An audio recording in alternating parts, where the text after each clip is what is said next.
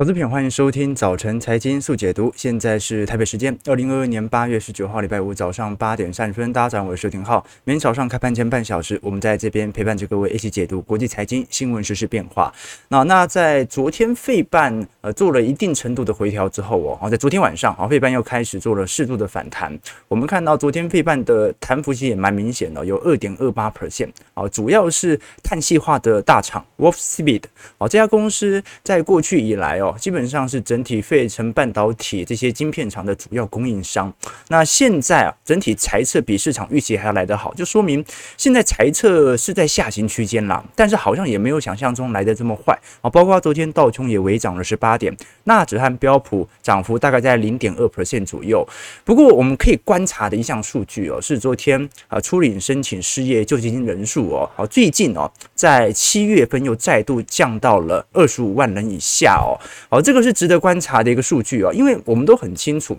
过去我们对于经济衰退之所以还没有如此悲观的原因，就在于啊，就业市场的持续的好转哦。那我们过去看到，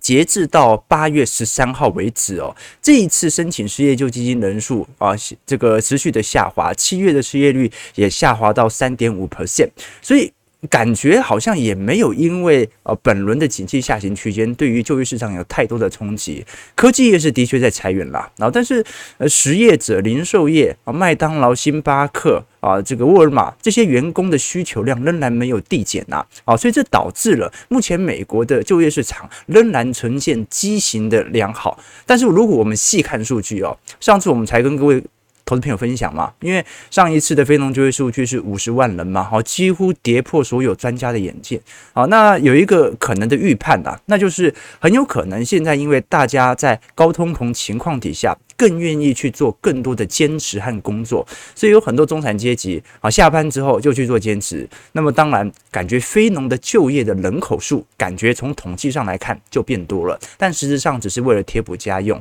我们来观察一下这样。图表啊，是彭博社在过去两周针对目前美国的白领阶级。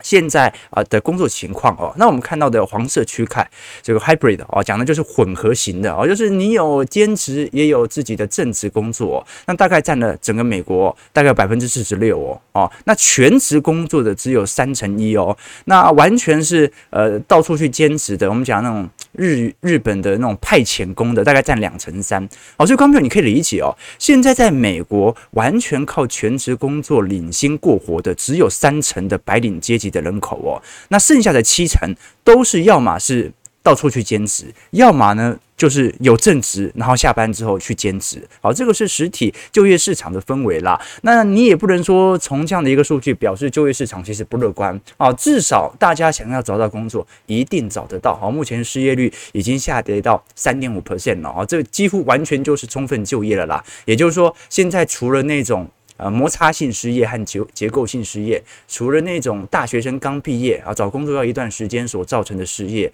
和结构性啊，就是有些夕阳产业本来就会有轮替啊，这些的失业人口之外啊，基本上你只要想找工作，一定都找得到。好，这个就是就业市场仍然在支持一个明显经济增长力度的主要原因。可是我们回过头来看，如果从实体的库存周期，也就是从产能周期来衡量经济，我们刚才有几种方式衡量嘛？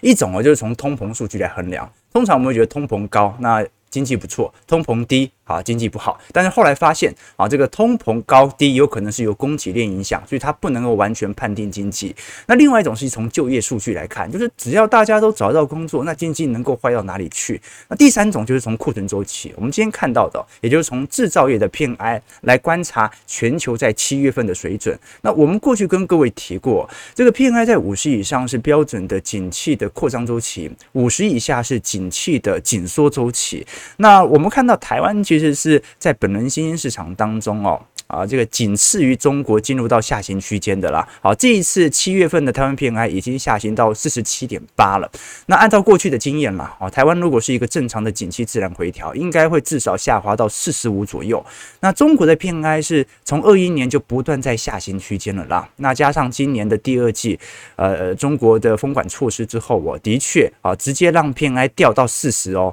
那现在开始微幅做反弹，不过七月。月份哦，又回跌到四十九以下了哦。那就代表着再度进入到紧缩周期。那美国的部分呢，如果是从官方所公布的偏爱还在五十以上，可是如果是从 Market 偏爱偏爱就是民间呃进行统计的偏爱来看的话，目前已经开始提前反应了哦，大概跌到四十九的位阶。欧洲更不用讲了，欧洲其实本轮的。这个乌俄冲突啊，所导致内部的能源成本价格大涨，已经完全破坏了啊本轮欧洲的生产力循环，目前也进入到五十以下紧缩周期。好，所以可以值得观察的一个方向啊，就是说现在无疑是一个紧缩的下行区间。我们则是看到，啊，如果按照过去的经验，下行到什么样的位阶会符合中长期景气的最低点位阶？我们看到在过去的经验哦，这张图表哦，蓝色线是。这个美国的 ISM 啊，制造业经理人采购指数，那么黄色线是美国的 ISM 新订单减掉客户存货啊，简单来讲就是。这项指标如果越高的话，要么就是订单越多哦，要么就是客户手中的存货越少嘛，哦，所以它也是一个跟 PMI 联动的指标。那我们看到，在过去，我们呃根据 PMI 的一个数据来做观察，通常啦，哦，美国的 PMI 或者全球 PMI 大概也要下滑到四十七以下，才会有一个比较明显的呃这种景气筑底的迹象。那现在美国官方自行公布的 PMI 其实还在五十以上，它跟民间的是有一点脱钩。的，所以这个时候我们就要观察了，很有可能是因为呃目前啊有一些服务业跟制造业内部的区分没办法分得很清楚，所以有些人统计的比较高，有些人统计的比较低。但是现在距离整个筑底的区间，按照过去的经验，可能都还有一个季度到四个季度左右哦。啊，这个呃两个季度、三个季度其实都说不准啊。这过去历年的呃下降周期，有时候拉得比较长，有时候拉得比较短。你像是一八年啊。那一波的下降周期就拉得蛮长的，但是像是一一年和一五年就蛮短的啊，所以值得观察的一件事情，那就是啊，现在大家的对赌的落底的时间点是明年的第一季啊，会完全的落底。那大摩是持不同看法的，大摩认为明年二三季才会完全的见到低点，而且会伴随着美国联总会的降息措施，所以到时候我们就拭目以待了啊。我倒是觉得本轮不用想象的这么悲观啊啊，这个有时候会这样想哦，就说现在去选择。不参与股市行情的人，跟参与股市行情的人，在二二年呐、要不要参与啊？你如果是参与股市行情的人，那你最差的一个情况就是失去掉。啊、更多可以建仓的机会嘛？啊，你在今年进行投资，周期投资一定是对赌整个中长期的牛市会回来。那如果是今年不决定参与股市的人哦，啊，就是想要避免风险，选择更便宜的价位来进行投入嘛？啊，因为股市长期是牛市，大家迟早都要买，只是你要选择在什么时机点买而已。然后就连 Michael Berry 大空头，他过去几年的绩效都是怎么来的？放空来的吗？当然不是啊，啊，他是标准的价值型投资者嘛。好，所以大家的唯一的脱节点哦，只在于不清楚现在的机器啊，或者说对于机器的判断，大家的判断不一致而已。但是大家的想法都是一样的，都是买低卖高嘛。好，所以我们值得用。各种的总经数据来跟各位做一些分析啊，哦，你像是 Michael Burry 最近不断提到的，其实是十年期美债殖利率的一个倒挂现象嘛。我们看到目前美债殖利率十年期和两年期的利差已经来到了两千年左右科技泡沫的点位了。但问题是什么？问题是如果按照从 EPS 跟股价上的本益比来进行对比的话，目前的本益比其实并没有比两千年高哦。那在这种状态底下的话，现在。十年期、两年期美债殖利率倒挂之后啊，过去以来都会发生经济衰退。但是这个经济衰退有没有可能在呃两千年以后，其实整个所遭受到全球的冲击已经开始减轻了呢？啊，各位可能有发现这样的一个迹象哦，就是我们的泡沫其实远远比过去一百年来任何一次的泡沫还要来得多。自从量化宽松发生之后，可是你也发现了，我们联总会或者国家央行处理金融危机的能力也比一百年前强了许多。好，所以这个是值得观察的一些现象啦。我们先看一下美国股市四大指数的表现啊。其实美股现在真的是在一个转折点啦。好，你如果年线很顺势站上，嗯，那当然有些人会说是假突破，但是至少从技术层面来看，那一定会有很多系统单完全回补嘛。对吧？啊，这很多程式交易哦，它根本就是也不是专门的看多或者看空，它就是根据不同的均线位阶、不同的关键点位来进行资金量的一个部件。所以我们看到道琼工业指数哦，最近站回季线之后哦，而这样站回年线之后哦，在年线左右呃附近做一个打底。那道琼昨天上涨是八点。零点零六 percent，收在三万三千九百九十九点。标普五百指数上涨九点七点，零点二三 percent，收在四千两百八十三点。然后距离年线还有一小关卡。纳指部分上涨二十七点，零点二一 percent，收在一万两千九百六十五点。费半上涨六十七点。二点二八 percent 都在三千零三十七点，呃，各位要这样想啦，虽然费半看起来好像现在离年线来的最远哦，甚至还在半年线、月线左右做震荡，可是费半本轮的弹幅最明显的哦，好，所以这就说明当时杀最重的，现在弹得最凶。那当然它也会离当时的中间值的乖离稍微远一点点。那值得观察的一件事情是，因为道琼已经有那种。突破整个下行区间的感觉了啊！但是如果你以纳指和费半的话，它还在一个标准的空头区间，至少从技术层面来看是如此啊。但不管如何啦，啊，这一次就要观察了，因为费半是本轮制造业循环跌幅最重的，也是拖垮整个指数非常重要的一个关键点哦。啊，你说你 Google、Meta。微软哦，它到底对于整个库存循环受到的冲击有多大？这很难说啊，因为他们是软体股啊啊，那也没有什么今年卖不出去，明年就完蛋了过季的问题嘛。所以最终还是看一下晶片股能不能熬过本轮的下行周期了。那昨天思科所公布的财报，啊，思科是专门做晶片设备的嘛，那最新一年的财测哦，是比市场想象中还要好的非常多。好，所以呃，现在贝腾半导体指数啊，感觉就是。财色释放的很烂的也涨啊，没那么烂的涨更多啊，财色不错的超级大涨 啊，对不对？哦，这思科也是明显的大涨哦。昨天摩根大通哦，这位看多的投行哦，也发布了一篇报告哦。我觉得有一句话特别有趣，他说啊，那过去一段时间呢，尤其过去两个月哦，等待标普五百指数跌到三千五百点再抄底的人，这些人呢，可能期望再度落空啊，也就是说，呃，我们对于股票市场当中哦，市场在最恐慌的时候，你永远都会想说要挑更便宜的价位来做买入的啊，所以最好的方式就是按照周期的角度来直接调节目前资金的大小。我们看一下，像是波克夏。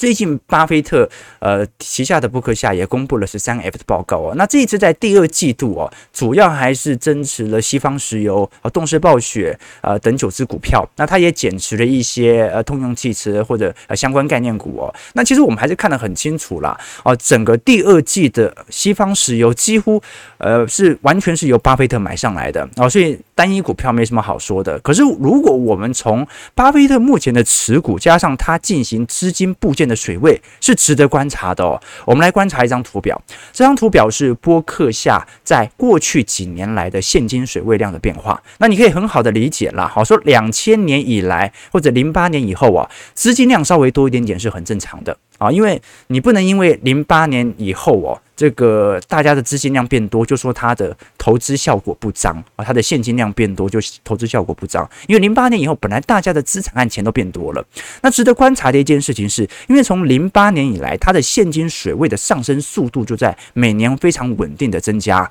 啊，它几乎没有什么大买的年份。我们看到过去几次啊，稍微有一点下行的，大概就是一一年、一五年和一八年啊，就是当年遇到股灾的时候，当年有遇到景气修正的时候，他买了一点点。那这一次。哦，我们看到从二二年的一二季以来，其实很清楚了哦，这个是从二零零八年以来，巴菲特首次进行大幅度资金的建仓啊。巴菲特在博客下当中啊，今年砸下了大概五百七十亿美元买进股票，已经超过了过去三年的总投资金额哦，也就代表着今年上半年呢，买的比二零二一年。二零二零年和二零一九年买的股票还要来得多。那这一次，不管是针对花旗啊，还是那个电影公司派拉蒙啊，动视暴雪哦建立了数十亿的部位哦。这一次针对雪佛龙和西方石油哦，持股也增加了三到四倍哦。啊，这个西方石油更多啊，雪佛龙是已经增加到两百五十亿了。那所以我们现在看到整个巴菲特在今年大幅度的一个抄底迹象，是值得观察的一点哦。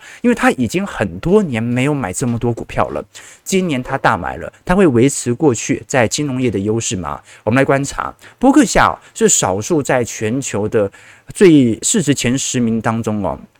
表现最为亮丽的一家公司，我们看到目前它是在所有金融业当中哦，所持有资产和市值来的最多的。第二名是 JP Morgan，第三名是美银。那我们看到 JP Morgan 所持有的资金是波克夏的一半哦，而这足以彰显哦，其实价值投资在过去几年虽然稍微有一点啊，这个没有受到市场上大幅度的重视啊，当时 ARKK 崛起嘛，现在波克夏的绩效又再度在过去五年超越了 ARKK，所以值得观察的一个呃借近目标了，那就是因为巴菲特目前的持股其实跟过去以来没有大幅度的变动，前几名还是差不多啊，苹果啊、美银啊这些啊同呃这个过去一些大家常常啊看见的股票，但是。本轮以来，我们会发现，其实它主要所针对持仓增加的股票，并不是特别的多啦。好，你像是苹果，它是有增持一点点。好，那其他的股票其实并没有大幅度的变动哦，而主要还是集中在能源股的部件。所以有趣的一件事情就是，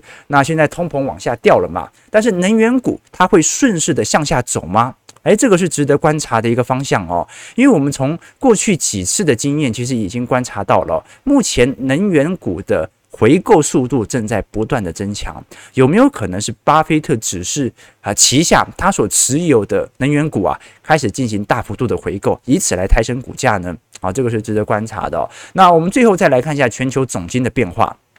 现在全球的经济成长率哦，在今年其实已经连续三个季度做下调了。那如果我们观察到，全球现在下行速度来得最快的，应该算是美国了。哦，美国预估在呃二二年呃下半年，如果是进行加总的话，GDP 大概在二点三趴左右。那二零二三年会下滑到一个 percent。好，那么全球的部分，明年的经济成长率也会比今年来的差。好，这就足以彰显了真正的关键时间点，经济衰退的重点应该不是今年下半年，应该是明年第一季开始啊，全球的经济的增长路径。那现在市场的预期哦，因为今年中国所受到的疫情的冲击来看是比较重的，所以今年的经济成长率反而可能比明年低哦哦，所以今年市场预估本来中国是保五嘛，后来变四点四啊，现在变市场预估 INF 是三点三，那明年有可能会增长为四点六了哦。值得观察的一件事情，那就是中国作为新兴市场的领头羊，这一次 PMI 再度跌回到五十以下。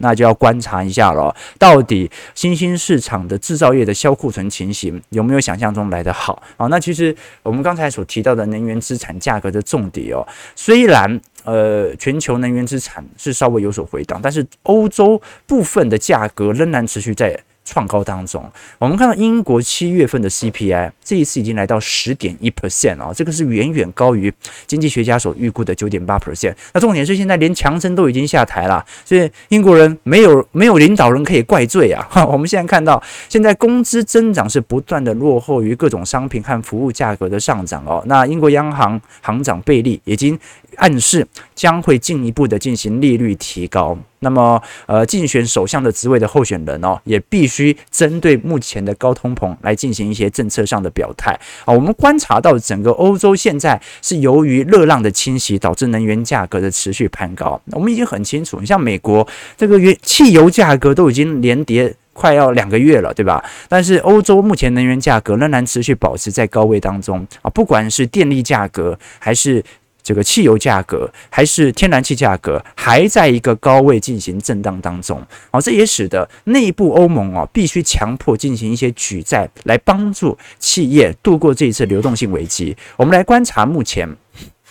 欧洲各地区的 CDS 的交易量哦哦，今年哦 已经有非常明显上扬的趋势了哦。现在大概呃，今年上半年就已经有一千两百亿欧元左右的交易量啊，大概是过去均值的两倍了。那 CDS 我们过去跟各位提过哦，好它是叫做信用违约掉期了啊，就是如果我手上的银行或者我手上的企业最后倒债的话，那你可以从这一份 CDS 当中拿到部分的赔偿金。所以如果你买的 CDS 越多，就代表着你越看好银行即将倒债或者企业即将倒债。好，所以我们看到随着 CDS 价格的交易的大幅激增，加上交易量的上扬，其实已经暗示着目前欧洲啊更为关注的是目前的欧债问题啊，因为目前能源问题处理不好，那经济问题也十分的恶化，最终就影响到市场对于整体欧洲资产的判断了，值得大家啊多做一些留意看法和演变了。好，那我们最后来观察一下整个台北股市的变化。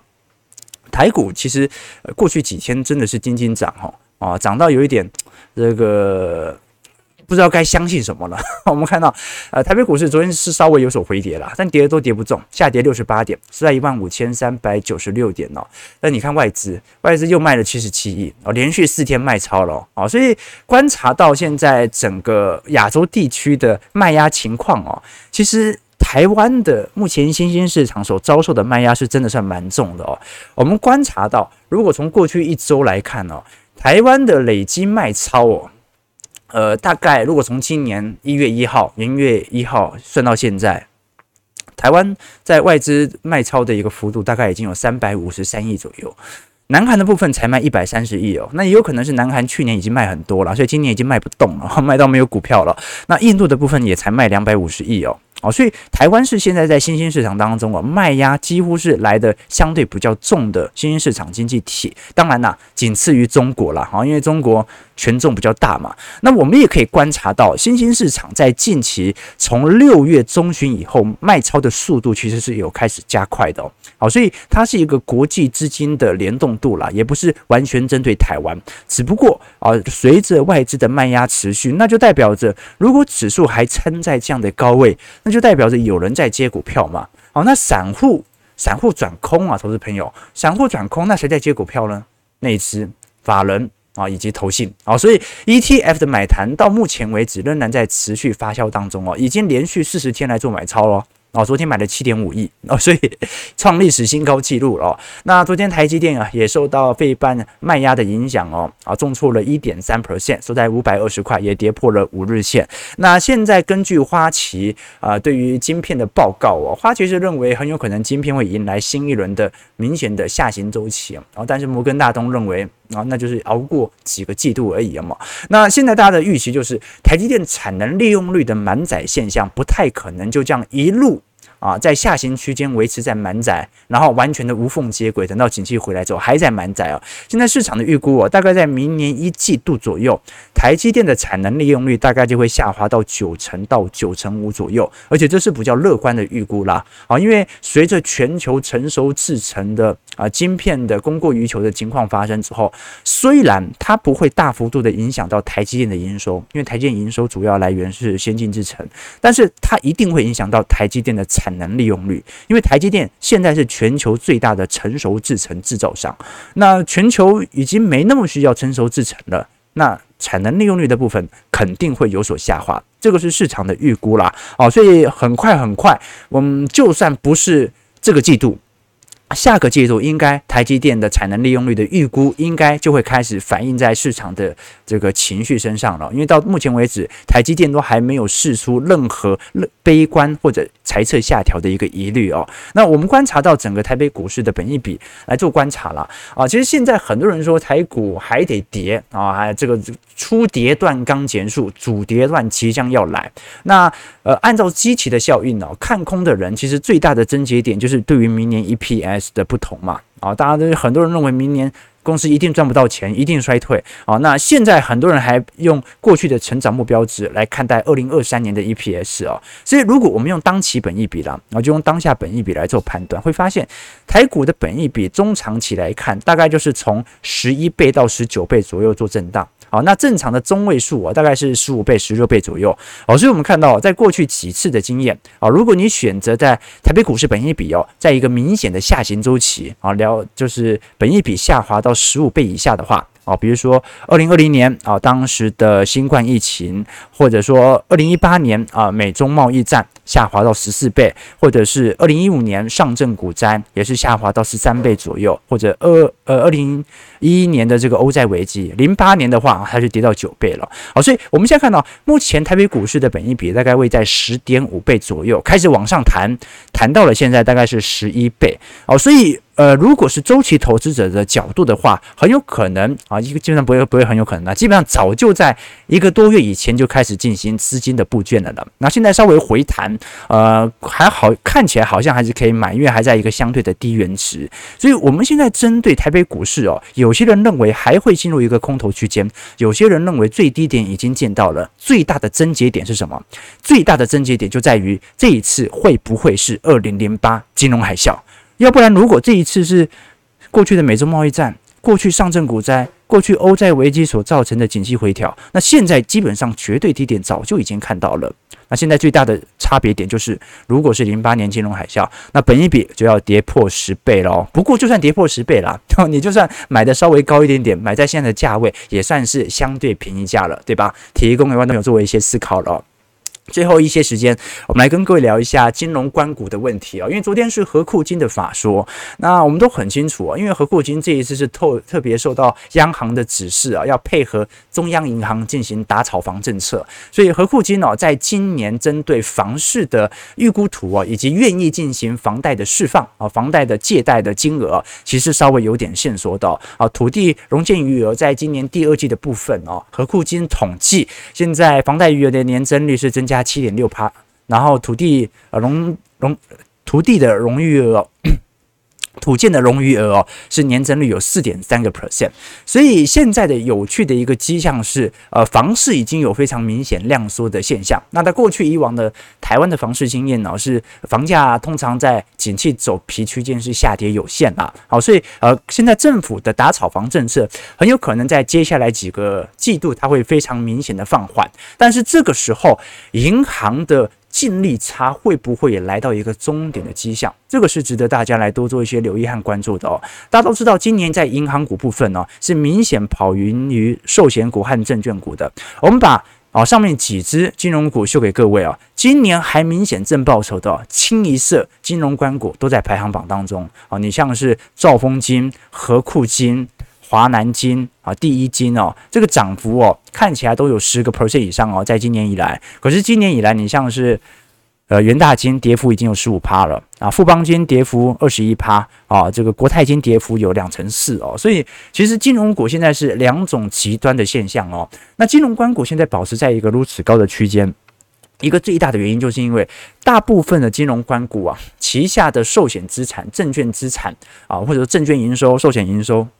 比重来看都是相对比较低的啊，所以他们主要营收来源业务就是来自于银行的放贷。那利差扩大，加上过去两年房市很旺啊，哦，所以所造成这些银行利差的扩大，对于本身营收的一个大幅拉开。那现在来看啊，随着升息周期已经逐步来到尾声，那么。很有可能，我是这样子觉得啦哈。银行股本身的回跌补跌是很有可能发生的。随着景气的走皮，它也迟早要进行适度的均值回归。我们看到，其实今年以来，寿险业在上半年的净值衰退已经来到一点二六兆了哦，几乎是砍半哦。所以各位可以理解哦，这个寿险股所遭受的冲击，从按照过去的均值角度来看，其实表现已经非常之差劲了哦。也就是说，它的利空已经。几乎是完全释放了啊，除非就台北股市主跌段嘛，或者说再崩一跌，再崩一段，那才会大幅影响到寿险的一个变化。要不然哦，就算未来真的进入到一个再一新一轮的空头格局当中哦，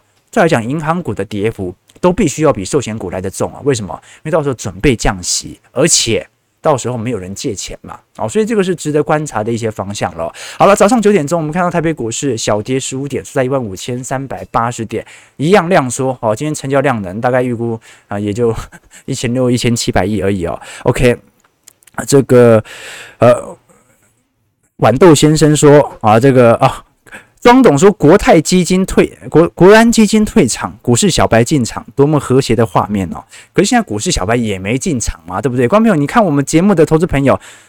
全部都认为是反弹，那有谁买股票呢？是吧？OK，呃，现在哦有这个 Richard Koo 说，我满手国泰金啊，不会啦，国泰金，你你想想看哦，这种龙头哦，金融股的龙头哦，其实中长期来看，它的上升趋势其实都是非常稳健的。虽然金融股本身是特许产业啦，可是大家投资朋友有些时候买一些比较小型的金融股啦，啊，或者这个份额市占没有这么大的金融股哦，其实中长期的发展方向还不一定嘛。啊，因为这个市场的逻辑就是大者恒大，对不对？好了，早上九点零一分了啊。其实本周我觉得，呃，整个台北股市的波动度啊，真的是稍微比较低一点点了，真的没什么好做的。反倒是美股是轻轻涨，对不对？哈，所以持有美股资产跟持有台股资产，现在完全是两种不同的画面，对不对？哈，这个如果是我们的会员投资朋友，也感受到非常明显的现象哦。好，这个做美股哦，啊，每天笑呵呵哦，做台股哦。你也不能说发愁了，但是就是，哎，怎么会这样呢？是吧？好了，早上九点零二分，如果投资朋友喜欢我们节目，记得帮我们订阅、按赞、加分享，我们就下礼拜一早上八点半早晨财经速解读再相见。祝各位投资朋友开盘顺利，操盘愉快。